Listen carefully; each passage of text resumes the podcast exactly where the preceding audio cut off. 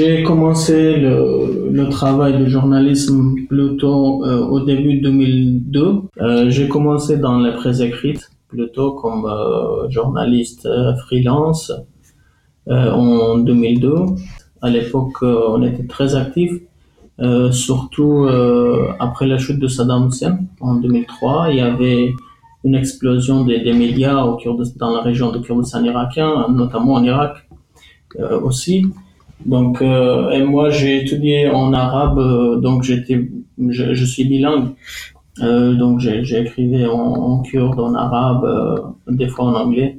Euh, j'étais éditeur, éditeur, rédac, rédacteur en chef aussi dans un magazine. Les problèmes, ça a commencé avec les partis politiques, surtout les partis politiques en pouvoir. Euh, et quelques, quelques médias qui, qui étaient à l'ombre des partis politiques, en fait. Mm. Parce qu'au Kurdistan irakien, en fait, il y a, il y a les médias libres, euh, il y a d'autres médias qui sont liés aux partis politiques directement, et il y a quelques médias qu'on appelle les, les médias à l'ombre.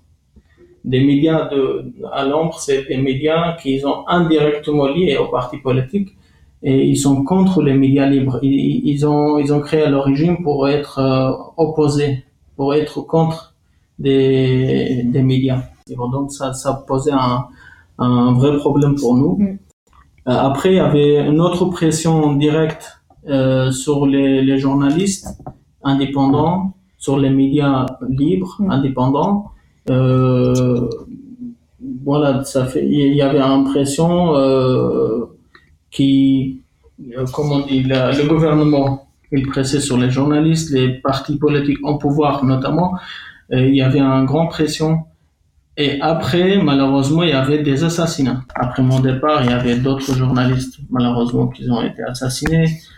Euh, juste pour empêcher les, les, journal, les journalistes libres et indépendants pour publier la, la vérité. En 2010, je suis arrivé en septembre, 22 septembre 2010 en France. Euh, en fait, euh, je suis tombé dans la vide parce que j'ai laissé tout mm. derrière moi. Mm. Euh, et ici, il fallait que je recommence parce que je, je, je parlais pas français, je connaissais personne. Je, je connaissais à l'époque seulement deux, trois personnes de, de Reporters sans frontières. Après, euh, je suis allé à la maison de journalistes, donc je connaissais quelques journalistes euh, étrangers, enfin réfugiés. Euh, je voulais pas laisser tout derrière moi, l'histoire, tout ce que j'avais fait, euh, mais euh, j'étais obligé presque de laisser un petit peu de s'éloigner mm.